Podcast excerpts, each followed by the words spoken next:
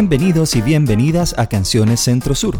En este espacio conoceremos y conversaremos con cancionistas latinoamericanos sobre su vida y sobre su arte. Así que pongámonos cómodos y que inicie la charla. Hoy tenemos el honor de contar con Secha Ubau, cantautora nicaragüense y parte del equipo de Centro Sur. Secha, bienvenida. Muchas gracias, Sergio. Gracias por la invitación.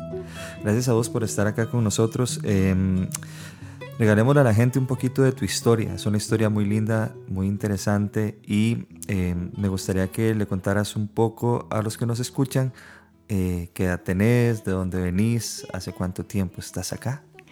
Bueno, yo soy Sesha Ubau, tengo 21 años, em, estoy en la música desde muy pequeña, pero así oficialmente cantando y, escribiendo como cantautora desde hace cuatro años. Vine a Costa Rica hace un año y tres meses y medio, un 28 de mayo. Y bueno, me decidí quedar pues por toda la situación de conflicto en Nicaragua, pero también porque sentí en Costa Rica un espacio para crecer, no solo musicalmente, sino como persona, partiendo desde la independencia, desde el no vivir ya con papá y mamá, el de asumir responsabilidades que, no tenía en absoluto. Entonces, ha sido todo un proceso, proceso muy lindo y, una aventura ahí muy, muy curiosa, por así decirlo. Em, empecé a escribir a los 17 años cuando entré a la UCA, a la Universidad Centroamericana, a estudiar psicología según yo, me iba a dedicar totalmente a la psicología, yo iba a centrar mi cabeza y, me iba a apartar de esos pensamientos pecaminosos de la música, pero imposible. Y llegué Llegué no porque haya querido, sino porque unas amigas me invitaron, me dijeron, Secha, acompáñanos a hacer una audición de canto para el taller de música De, de la UCA. Entonces yo, bueno, pues vamos. Entonces llegamos las tres y el director de ahí se llamaba Juan Solórzano, que un cantautor nicaragüense. Entonces Juan se voltea para nosotras y me dice, vos ven y toca algo. Y yo asustada porque eh, yo pues lo conocía a él, pero él no me conocía a mí. Y él solo me dijo que llegara a tocar, pues, que, que tocara algo y toqué Brazos de Sol de Alejandro Filio. Oh, qué linda. Sí, y después me preguntó si me sabía algo nacional y toqué Mariposa de las Rotas de Katia Cardenal. Y él me dice, ay, ya se lo voy a enviar a la, a la Katia. Ay, qué lindo. Yo y mi amiga emocionadísima porque Katia Cardenal iba a ver el video. Ay, qué bien. Sí, y ya después me preguntó si yo escribía. Y yo tenía un cuadernito donde ahí andaba todos mis poemas porque yo hacía poesía. Y yo le dije, sí, eh, pero hago poemas, canciones no. Entonces él me dice, bueno, te pongo el reto de que, de que me lleve una canción que hable sobre la libertad de expresión. Y después de eso podemos trabajar juntos. Ah, qué bien. Y así fue. Y lo, lo curioso es que mis amigas no audicionaron. O no audicionaron. No audicionaron. Y, yo no sé por qué, porque, o sea, bueno, las tres salimos emocionadas de, de ahí, pero al final no audicionaron ellas. ¿Y eso era una audición para un coro, para un programa o...? Eh, en la UCA había, bueno, había coro y había un grupo de música popular. Entonces ellas querían entrar al de música popular. Okay. Y vos terminaste entrando. Y yo terminé entrando. Ah, muy bien. Muy bien, muy bien. Secha, contanos un poco cómo fue que llegaste aquí a Costa Rica. ¿Cuándo fue la primera vez que viniste y cómo fue que caíste por acá? Bueno, la primera, primera vez que vine fue en el 2017. Yo ya había lanzado mi primer disco con Los Ojos del Alma y vine con Juan, y con Christopher Arauz, que, que Christopher y yo trabajamos mucho tiempo juntos. Él, era, él es un gran guitarrista y era mi guitarrista. Y vinimos los tres acá, tuvimos conciertos, si no mal recuerdo, en Jaulares, en Mundo Loco y en Jazz Café Escazú. Ese último fue divertido porque no llegó ni un alma, pero la pasamos muy bien. pues sí, si nadie nos conocía. A todos nos ha pasado. sí. y eso fue la primera vez que vine a Costa Rica, a pesar que yo ya pues tengo familia acá, familia que tiene casi 40 años viviendo en Costa Rica. Y ya en el 2018, que pasa lo de Nicaragua y yo eh, pues siento que mi vida corre peligro y vengo para acá y no sé, es que ha sido bien extraño porque yo vine, llegué donde un tío que vivía ahí dos meses, mis primas, mi prima, una prima me recibió y, me acompañó durante dos meses. Y mi idea era, eh, bueno, no puedes pasar aquí todo el año, busca un trabajo en un call center y busca cómo pagarte un apartamento. Pero salió eh, este viaje de Brasil al Festival de Cantautores de Brasil al Dándole Cuerda 2018.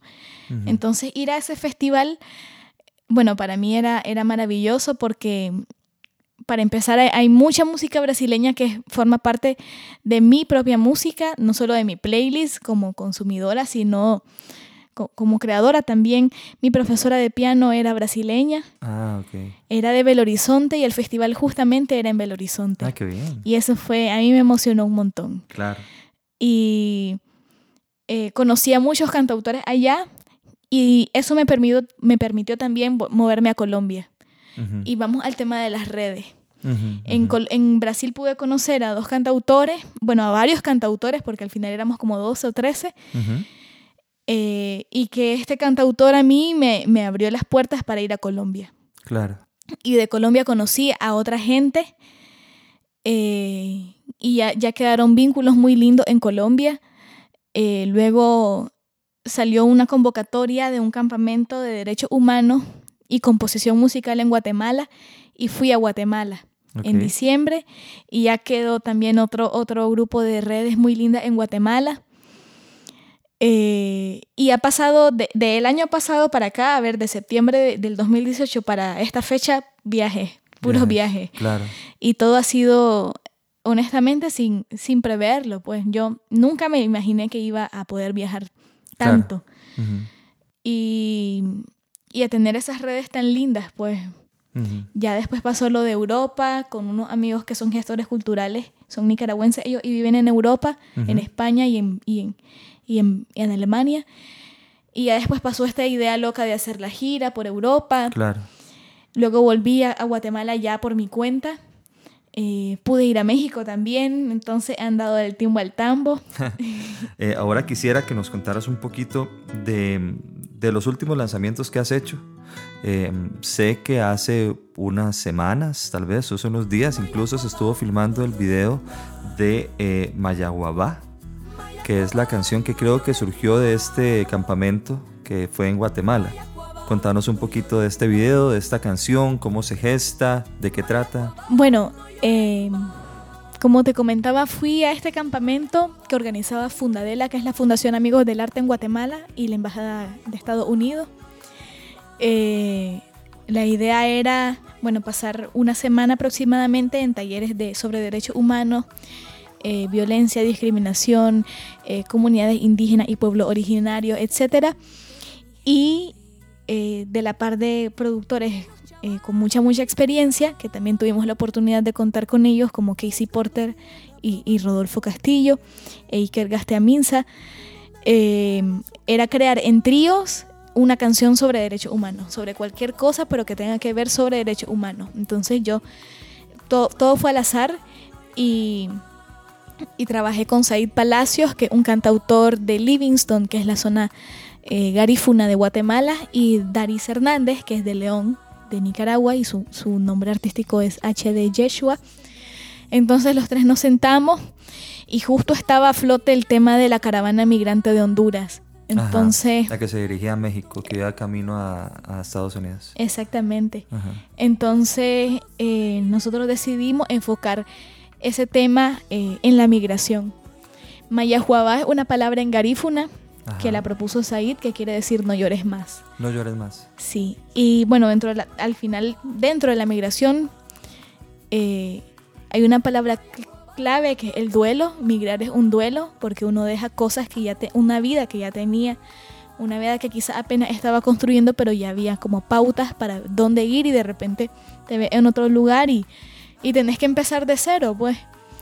Entonces la, la canción trata de visibilizar no precisamente el sufrimiento o la, o la odisea del migrante o el refugiado, sino de, de, que hay una oportunidad de crecimiento, de crecimiento económico sin duda, de crecimiento personal, de crecimiento de, de cualquier etapa de tu vida.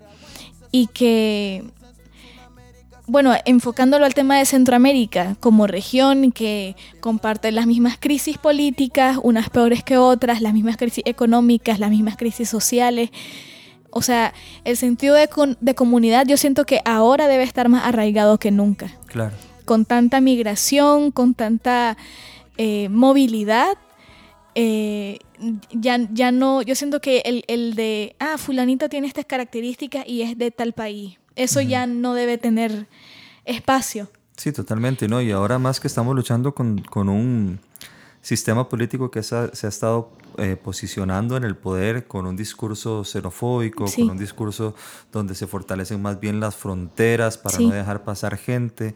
Entonces creo que, que, que el llamado y, el, y, la vocación es más bien a tener una mentalidad de, de hermandad. ¿verdad? Así es, exactamente, como decía, un llamado a la comunidad a la comunidad centroamericana, a la Unión Centroamericana y al de que en lo que yo pueda aportar para vos y para que vos bien, pues se aporta y viceversa, pues. Eh, de eso se trata Mayajuaba. Y sí. con respecto al video, contanos cómo fue que surgió este video, si se puede contar o no sé si se puede sí, contar sí, se todavía. puede. bueno, eh, la idea, volviendo un poquito al tema del campamento, era que cada quien es responsable de las canciones. Eh, por ejemplo, Mayajuabá la produjo Rodolfo Castillo, que es un gran productor y, y que ha trabajado con, con, personas como Basilos, como Gianmarco. O sea, realmente fue un, una bendición contar con Rodolfo y con Iker como, como ingeniero en sonido. Iker Gastiaminza, que es venezolano. Y, y bueno, eso fue maravilloso, la verdad. Ya después del campamento nosotros queríamos que no se quedara solo como una canción de, de campamento y ya, pues que no se quedara solo en la playlist del campamento y, y no, sino que por el mismo concepto y mensaje que, que pudiera expandirse. Entonces, eh, UNESCO, UNESCO Centroamérica, aceptó financiar el video y gracias a UNESCO pues logramos, logramos grabar y trabajar el video de la mano de, de Hierve el Agua Producciones, que una productora eh, de cine y, y, y de arte visual costarricense. Y la trabajamos con Alejandro Ferlini, César, Carla y muchos, muchos amigos eh, de distintas nacionalidades y eso, eso ha sido muy hermoso. Otra canción que te quería mencionar y que quería que nos contara la historia también porque la lanzaste justo antes de irte para Europa es Habría que sembrar girasoles. Contanos la historia, de dónde nació la idea de hacer esta canción. Habría que sembrar girasoles es realmente un poema de un poeta llamado Francisco Udiel que murió muy muy joven en el 2010. Él era de Estelí de Nicaragua. Y yo llegué a su trabajo eh, gracias a un amigo. Es una historia bien mística, realmente muy extensa también, como para contarla en su totalidad, pero eh, bueno, yo conocí el trabajo de Francisco. Eh, yo estaba pasando por un momento muy duro emocionalmente porque yo tuve depresión el año pasado y, y fue una, una, depresión muy prolongada. Eh, y en, en, pláticas con otra amiga que también conoció Francisco, ella, ella de repente apareció el tema de él y, y, y de su deceso y toda su, su trayectoria eh, literaria. Y a mí me tocó demasiado. Entonces yo dije, yo tengo que reaccionar y yo tengo que buscar cómo salir de este agujero. Entonces me fui al Centro Nicaragüense de Escritores, que se llama CNE, bueno, el Centro Nicaragüense de Escritores, a buscar libros de Francisco. No había, él había muerto hace ocho años, que eso fue en el 2018, él murió en el 2010. Eh, y yo no encontré por ningún lado, pero me metí a internet y justo di con el poema de Habría que sembrar girasoles. Y eso me, o sea, fue como una bofetada para mí porque el Habría que sembrar girasoles es un poema que Frank escribió para Van Gogh, inspirado en, en la sede de sus cuadros, en, en, la serie de cuadros de los girasoles. Claro. También por la personalidad eh, depresiva, extraña, incomprendida y artística y noble de Van Gogh, que no era nada distante ni distinta de la de Francisco, y quizás ni siquiera de la mía. Entonces yo me sentí muy identificada y yo dije, algo tiene que pasar de acá. Entonces fui trabajando el poema gradualmente. Eh, tuve que alterarlo porque también es un poema, hay, alguien que habla de los poemas ríos, que los poemas ríos son aquellos narrativos que no tienen una rima exacta, sin embargo, aunque este poema, el, poema original de Habría que sembrar girasoles, no tuviera rima exacta, había una musicalidad dentro muy fuerte. Entonces eso a mí me atraía demasiado y, empecé a, a, rumiar melodías, a rumiar frases melódicas hasta que salió el poema. Eh, se grabó una, maqueta muy sencilla en Managua, eh, que ahí la tengo, ahí está oculta. Y ya cuando vine para acá eh, recordé el, ese proyecto y que también no solo el tema de la depresión eh, y, de, y de, de, la belleza de los girasoles como tal y del concepto de esperanza que tiene este poema, sino el trabajo de Francisco como, como, un, como un escritor desconocido para mi generación. Porque él, él dejó un gran legado para la literatura en Nicaragua. Él logró unir dos generaciones, que es la, de Sergio Ramírez con la suya, que es del 78 para el 89. Wow. O sea, crear esa, esa simbiosis y esa energía y, a partir de ahí levantar el Centro Nicaragüense de Escritores, hacer festivales literarios, aportar al Festival de Poesía en Granada, eh, hacer eh, peñas literarias de poesía. O sea, e, eran cosas que, que Fran inició y que gente de mi edad no lo conoce. Ok, es un legado muy lindo el que también, digamos, estás dejando vos conectando estas, estos dos puntos del cordón, ¿verdad? De la poesía de él con, con, tu música a estas generaciones que lo están conociendo quizás por primera vez a través de, de una canción de Sesha Ubao. Ha sido muy, muy mágico de verdad, literalmente mágico porque el contacto con, bueno, yo te conté, ¿no? Que fui al Centro Nicaragüense de Escritores, no había nada. Dos meses después me llamaron, mira que encontramos el último ejemplar de el libro de poesía de Francisco. Y yo, uff. Con el tiempo, ya, ya con, bueno, hubo muchos amigos también que acompañaron el proceso de, grabación de, la, de, la, canción. Managua Furiosa, que una gestora cultural de, pues, de Managua, valga la redundancia, apoyó eh, económicamente que esto fuera posible. El video y la, y la, producción que se hizo aquí con Jorge Aspert en, Heredia y se masterizó con Ricardo Willock en Managua. Eh, fue muy, muy especial también porque estos amigos lo conocieron a él en persona, convivieron con él, tuvieron una relación muy cercana. Eh, justo para la gira en Europa también pude toparme con eh, personas que, fueron aún más, más íntimas de Francisco.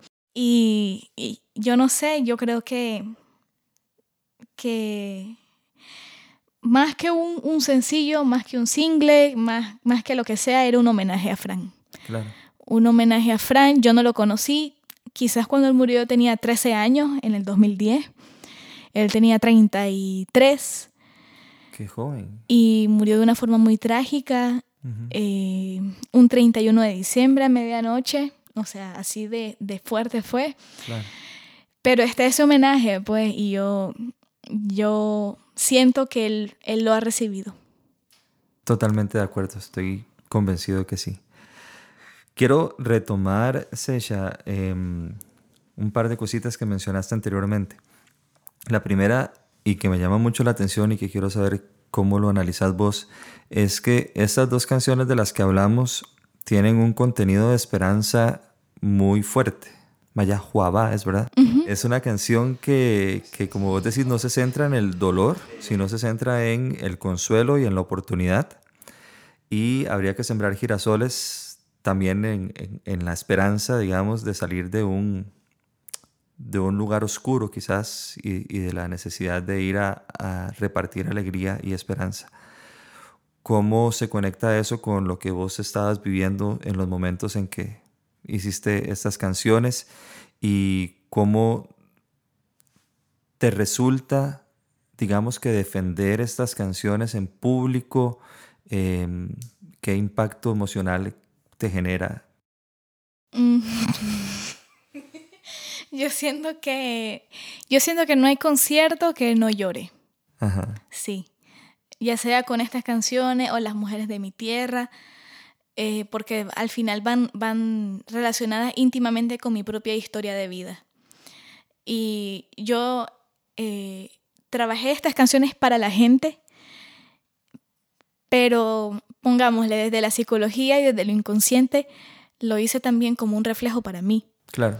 Porque hay un duelo de por medio, que es el duelo de emigrar, hay todavía una reconstrucción de estabilidad emocional después de este, este, este, este espacio de depresión que yo te dije que, que tuve durante la creación de los girasoles, no precisamente por los girasoles, sino por otras situaciones, y que, y que llegó los girasoles como un soundtrack para, para ese momento. para ese momento.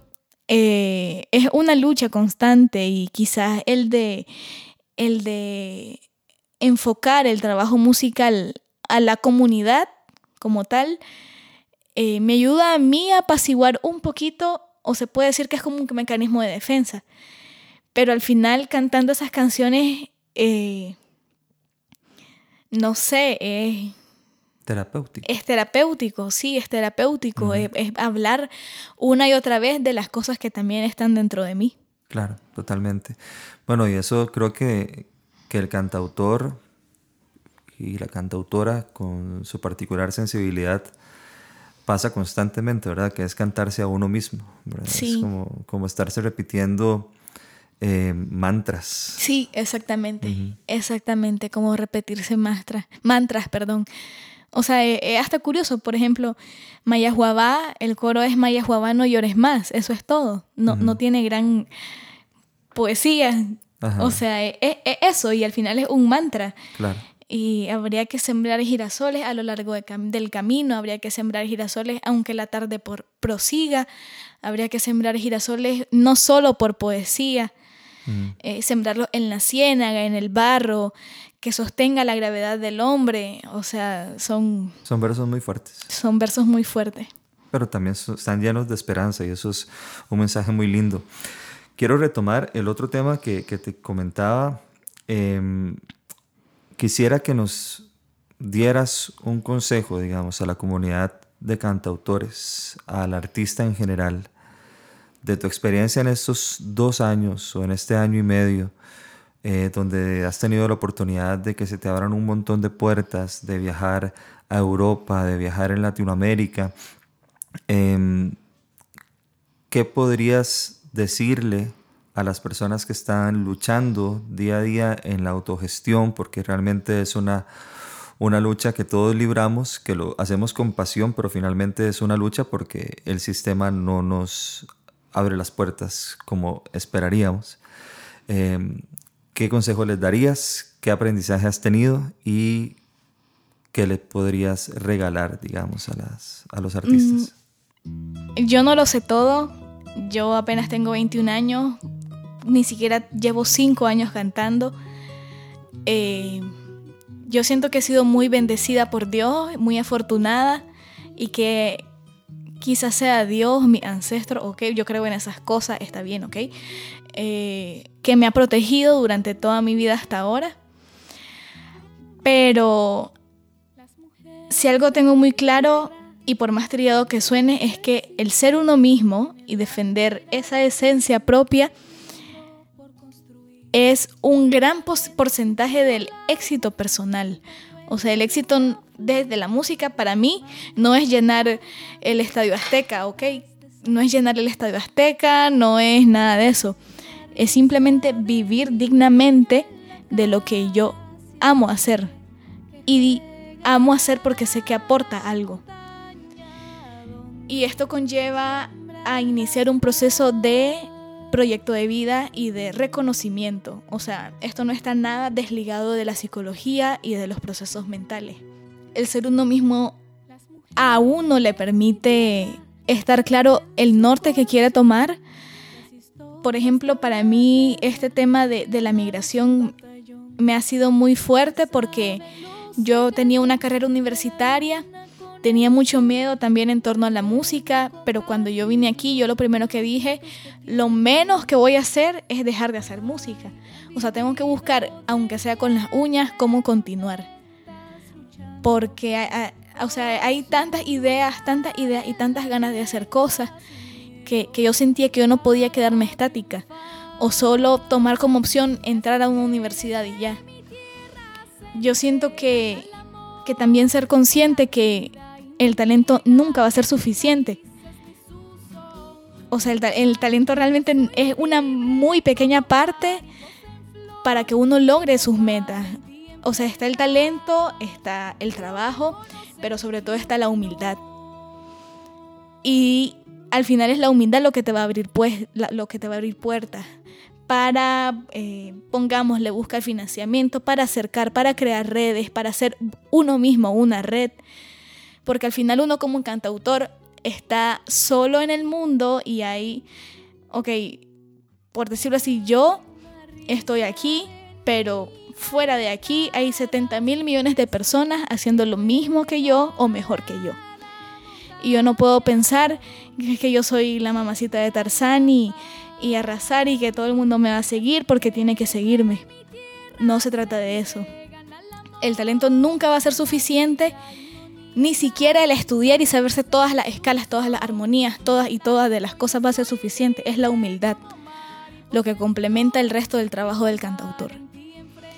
Y, también el estar anuente a todo lo que la vida te, te dé, aunque no, aunque, va, aunque no vaya con tus expectativas. O sea, yo, por ejemplo, hay mucha gente que me dice, ah, la voz que andas viajando y tal, y, la gente cree que yo, ando en hoteles y que ando en hoteles cinco, estrellas con chofer de arriba para abajo, nada que eso, o sea, uno Comiendo va... caviar y tomando Nada que ver, ve. O sea, uno va a la casa de alguien que te recibe, que esta persona pone de sus recursos para recibirte, para que vos estés cómodo. O sea, para que vos trabajes bien, eso es invaluable, ¿sabes? Que alguien ponga de su tiempo, de su dinero, para que vos estés seguro. eso no tiene precio. O sea, hay, veces que he dormido en, sí, en hoteles, hay veces que he dormido en el piso, en sofá, en colchonetas, con amigas, en su propia cama, no sé, con el gato, o sea, hay de todo, la verdad. Y, y el ser consciente que, que uno va poco a poco, paulatinamente, paulatinamente construyendo algo y que no puede solo, es, es, fundamental, pues.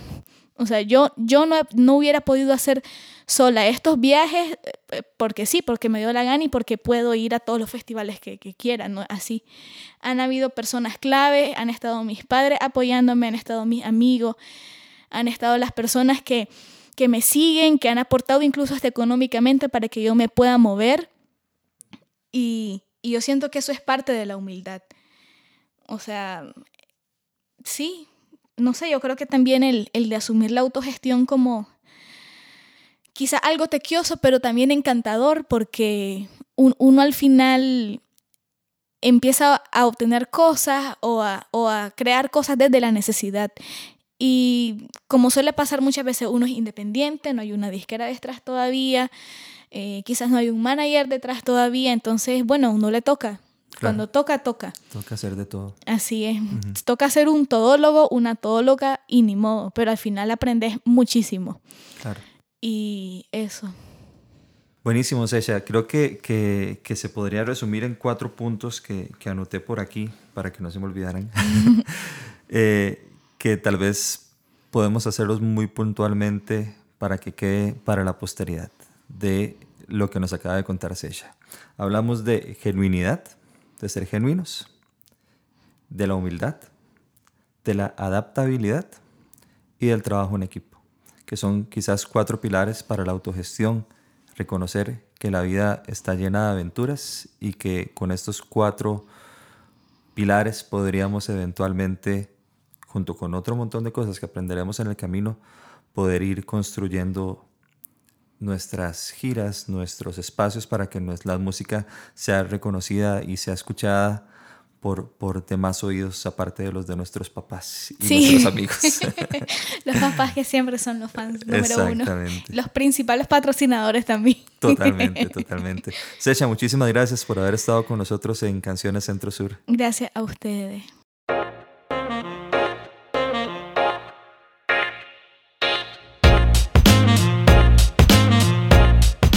Muchísimas gracias por escuchar Canciones Centro Sur. Les invitamos a acceder a nuestros otros episodios por esta plataforma y a seguirnos en redes sociales como Cultura Centro Sur. Nos encontramos pronto.